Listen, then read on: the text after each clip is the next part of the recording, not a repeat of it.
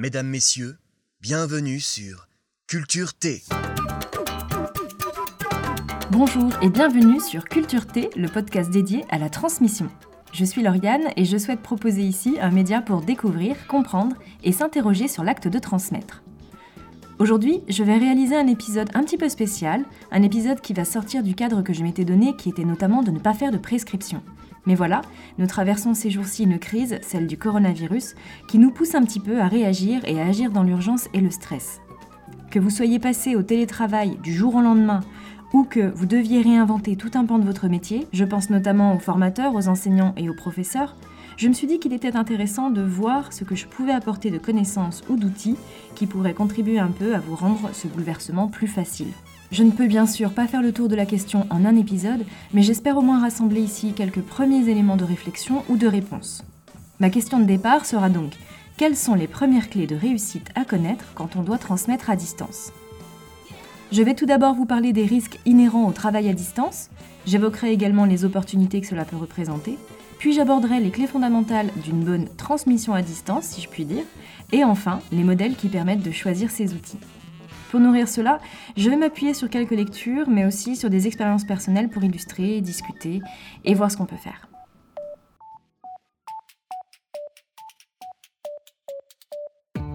Tout d'abord, on va parler des risques.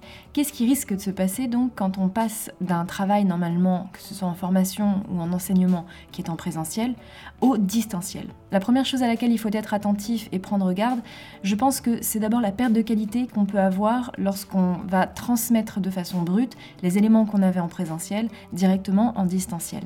L'un des plus gros risques, donc, c'est vraiment cet affaissement du niveau d'exigence, que ce soit dans ses contenus, dans ses attentes ou dans la façon dont on a de transmettre. Typiquement, ça va être ce changement de cadre entre le moment où vous êtes en salle, avec votre support, le support des, des, personnes qui sont là pour apprendre, votre discours, votre présence, les éléments d'échange que vous allez avoir, à directement envoyer ou mettre à disposition le support à télécharger.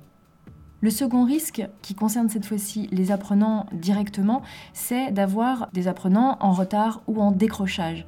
En fait, la mise à distance assez brutale des conditions d'enseignement et d'apprentissage font que euh, les apprenants perdent en fait une part d'accompagnement assez importante pour eux. Très souvent, on a tendance à penser qu'en mettant à disposition les ressources d'apprentissage, qu'elles soient sous forme de vidéo, de PDF, de PowerPoint, de peu importe, euh, on va partir du principe en fait que cela rend les apprenants autonomes. C'est l'inverse qui se passe. Scientifiquement, il a été prouvé que ça demande aux, apprenants d'être autonomes. C'est-à-dire que ça ne leur renseigne pas l'autonomie.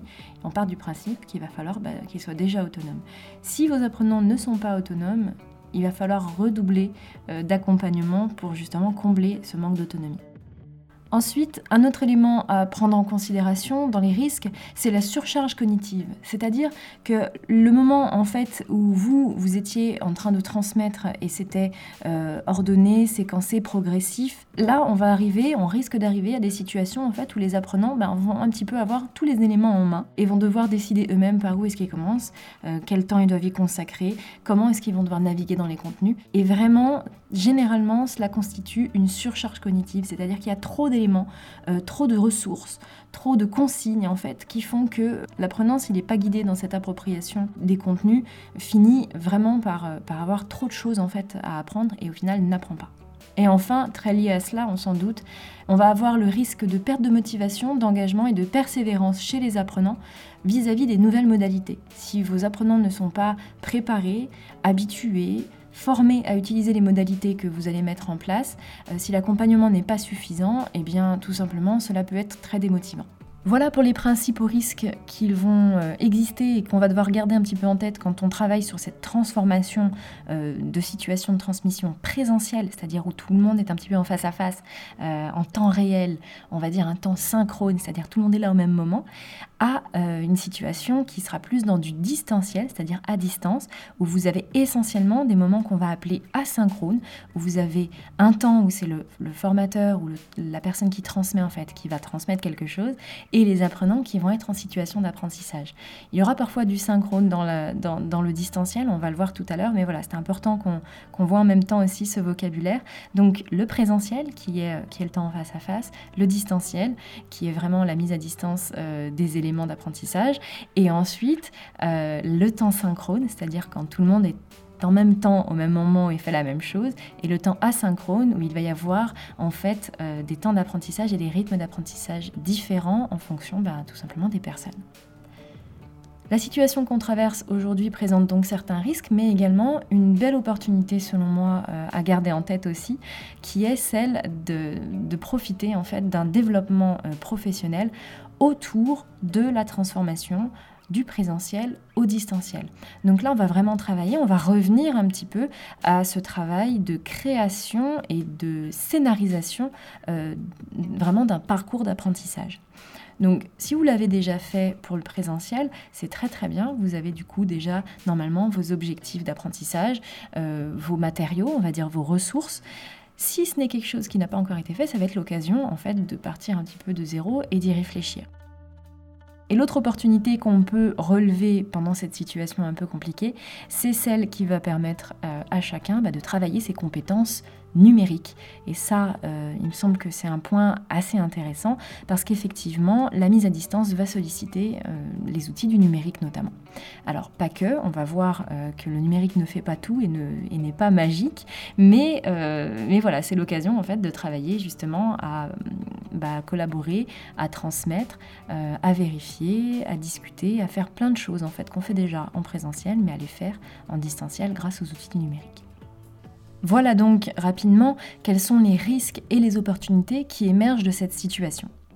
Face à ça, on va essayer de dégager euh, les clés principales qui vont nous permettre en fait de réussir euh, cette mise à distance, c'est-à-dire des situations d'apprentissage en présentiel aux situations en distanciel. La première clé, qui va peut-être vous paraître être du bon sens commun, c'est simplement de ne pas réagir à chaud. Très souvent, dans la panique ou euh, sous la pression des délais, des dates, des rendez-vous prévus, on va se dire très bien, j'ai mes supports, la connaissance existe, j'ai quelque chose entre les mains, je vais le transmettre tel quel. Je pense que c'est intéressant euh, de prendre un peu de recul, de revenir en fait aux fondamentaux et de se reposer la question qui est tout simplement mes supports en l'état peuvent-ils se passer de mon discours oral, de ma présence, de mes interactions avec euh, mes apprenants, euh, de mes consignes, de, de, tout en fait ce qui fait que votre présentiel était une situation d'apprentissage unique et spécifique à ne pas la réduire à simplement un support qui peut-être se suffit-il à lui-même, mais c'est rarement le cas. Ce que euh, je pense qui est intéressant de garder en tête, c'est effectivement de se dire, dans un premier temps, on va euh, se poser et reprendre tous les éléments qu'on a entre les mains et revenir à la base, à sa première question qui est, OK, avec cette séquence, avec ce que j'avais prévu de transmettre à ce moment-là, quels étaient mes objectifs, comment est-ce que je pense les évaluer, et aujourd'hui, quelle modalité de transmission je vais devoir mettre en place. La seconde clé pour réussir au mieux cette mise à distance des apprentissages va concerner le renforcement de la guidance des apprenants. La guidance, c'est vraiment tout ce qui va concerner euh, les éléments d'accompagnement que vous allez pouvoir euh, mettre en place pour aider les apprenants à devenir autonomes dans leur apprentissage. En gros, l'idée, c'est de ne pas les piéger, euh, de ne pas attendre qu'ils interprètent les consignes, de ne pas attendre non plus euh, qu'ils interprètent les supports. Donc, dans cet objectif, on, va essayer de clarifier euh, du coup bah, ces consignes, d'être le plus explicite possible, de préciser les attendus, vraiment d'être lisible, complet, de préciser quoi faire, pourquoi le faire et également comment le faire. Et idéalement, d'insister aussi sur comment est-ce que ce sera évalué lorsqu'il y a une évaluation, une certification à la fin. Tout à l'heure, on a vu un peu les notions de synchrone et d'asynchrone. Il y a une clé de réussite qui est liée à ça, c'est la définition, ou plutôt la redéfinition de ces temps forts euh, avec vos apprenants. Initialement, par exemple, euh, vous aviez prévu trois jours de formation en salle ou alors euh, six fois deux heures de formation euh, en salle ou en classe ou en amphithéâtre. Bon, ces temps-là sont remis en question par la mise à distance. Alors, vous aurez peut-être tenté de me dire, bah, c'est pas compliqué, je transforme cela en séance de classe virtuelle ou de visioconférence. Alors oui, pour certains moments, pour certains éléments, cela peut s'avérer effectivement utile, Mais il ne faut pas oublier que ce qui se passe euh, dans un amphithéâtre ou dans une salle de formation, ce n'est pas du tout la même chose que de regarder un formateur ou un enseignant à travers une webcam et d'être derrière son ordinateur. Donc, si il va falloir effectivement garder euh, certains moments qui seront synchrones avec vos apprenants, idéalement, ce sont des moments que vous allez redéfinir et que vous allez construire euh, spécifiquement pour ça.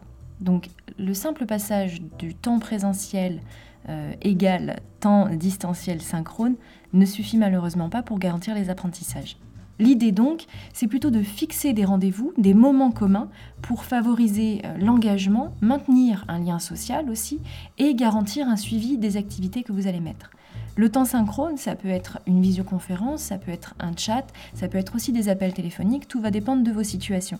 Néanmoins, c'est un temps qui permet à l'apprenant euh, de réguler ses apprentissages, c'est-à-dire de vérifier avec vous euh, bah, qu'il est au bon endroit, qu'il est là où vous l'attendez, euh, qu'il se sent progresser. Et également, c'est l'occasion pour vous de faire des retours en temps réel, de pouvoir échanger, de pouvoir discuter. La troisième clé qui va aider au succès de cette transformation de mise à distance, euh, va concerner tout ce qui est autour du maintien de l'engagement des apprenants. On arrive dans une situation où les apprenants, en fait, vont devoir aussi, eux, euh, un petit peu se réadapter au nouveau cadre et aux nouvelles conditions d'apprentissage. Ça peut être déstabilisant. Euh, c'est un moment, en fait, où si on est déjà en difficulté d'apprentissage, eh bien, on peut plus facilement abandonner. C'est pourquoi il est important de faire attention à certains éléments les premiers auxquels je pense, ça va être de bien se poser la question vis-à-vis des apprenants euh, si, si, les éléments que vous proposez lui semblent accessibles. Vraiment, l'apprenant doit pouvoir se demander, ai-je la compétence euh, Suis-je euh, armé Puis-je me mobiliser pour comprendre ce qu'on attend de moi?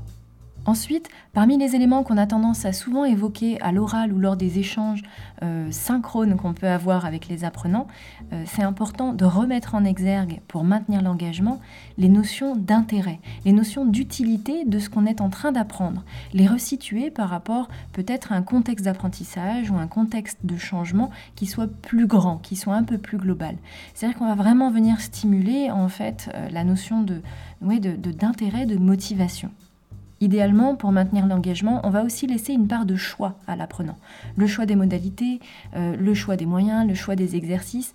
Le fait de lui donner de la liberté améliore son engagement dans le processus d'apprentissage.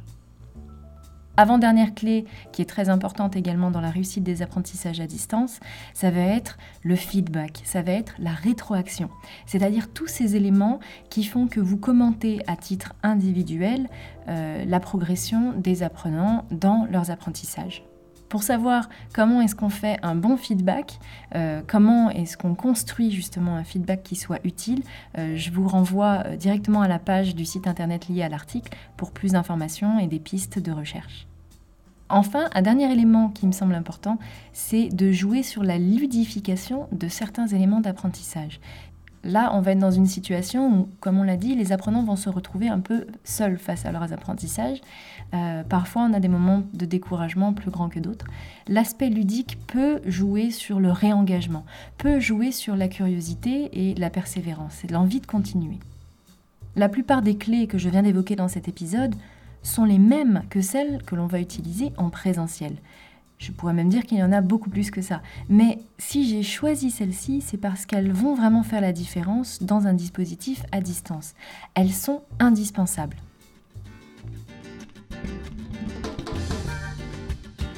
Maintenant qu'on a vu les risques, les opportunités et les fondamentaux d'une bonne transmission à distance, je vous propose qu'on essaye de voir les modèles qui existent et qui peuvent nous aider à choisir nos outils par rapport à nos objectifs.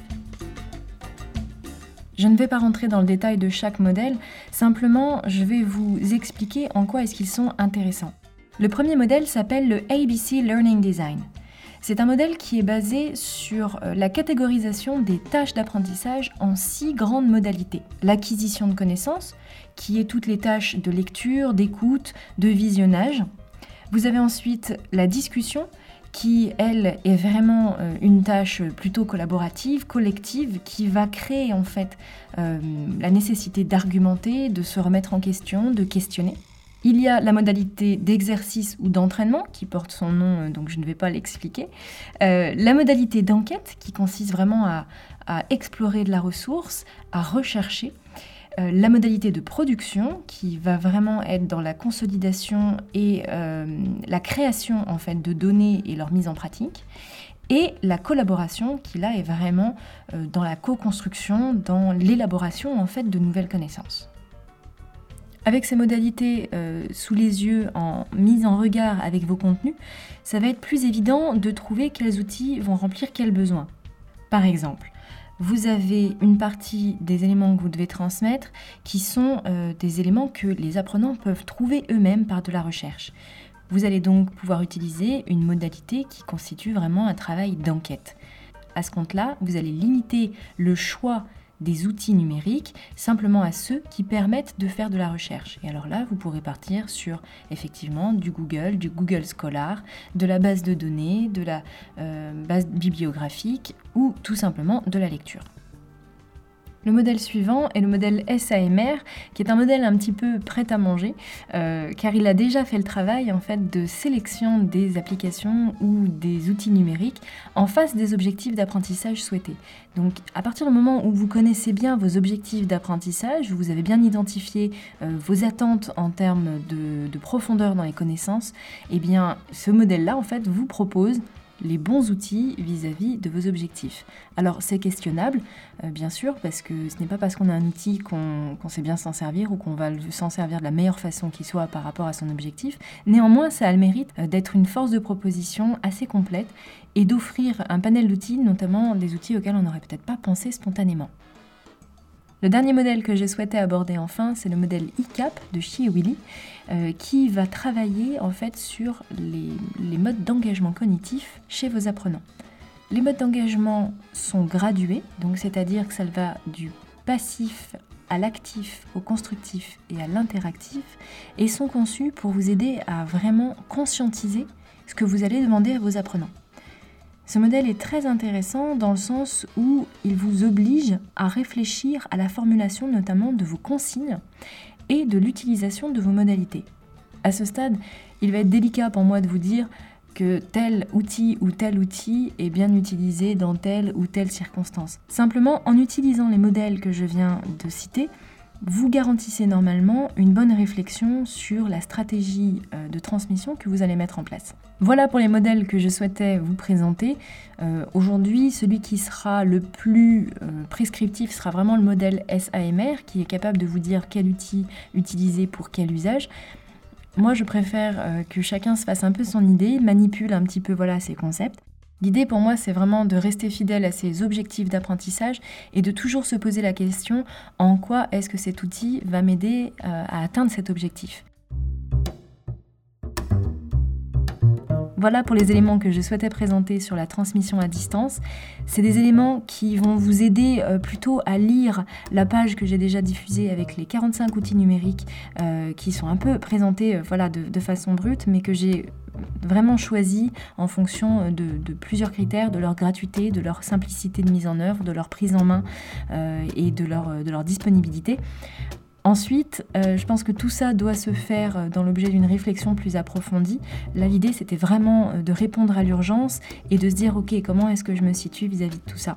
Euh, J'aimerais aller beaucoup plus loin sur l'utilisation des modèles. Donc, je vais essayer de vous mettre des liens, en fait, qui vous permettent de consulter vraiment la richesse de ces modèles et de vous les approprier. Pour moi, l'enjeu, c'était d'abord euh, d'offrir des premiers éléments, des premières pistes de réflexion et vraiment de se dire, voilà, c'est quelque chose qui est possible. Simplement, se poser les bonnes questions au départ, ça permet euh, d'éviter de revenir sur son travail. Pour faire court, mon enjeu, c'est d'éviter que la plupart des apprenants se retrouvent avec des quantités euh, de PowerPoint ou de PDF à lire et qu'ils se retrouvent un peu isolés dans leurs apprentissages. C'est des choses que j'ai moi-même connues en tant qu'apprenante et c'est quelque chose que je souhaite euh, à personne, j'ai envie de dire.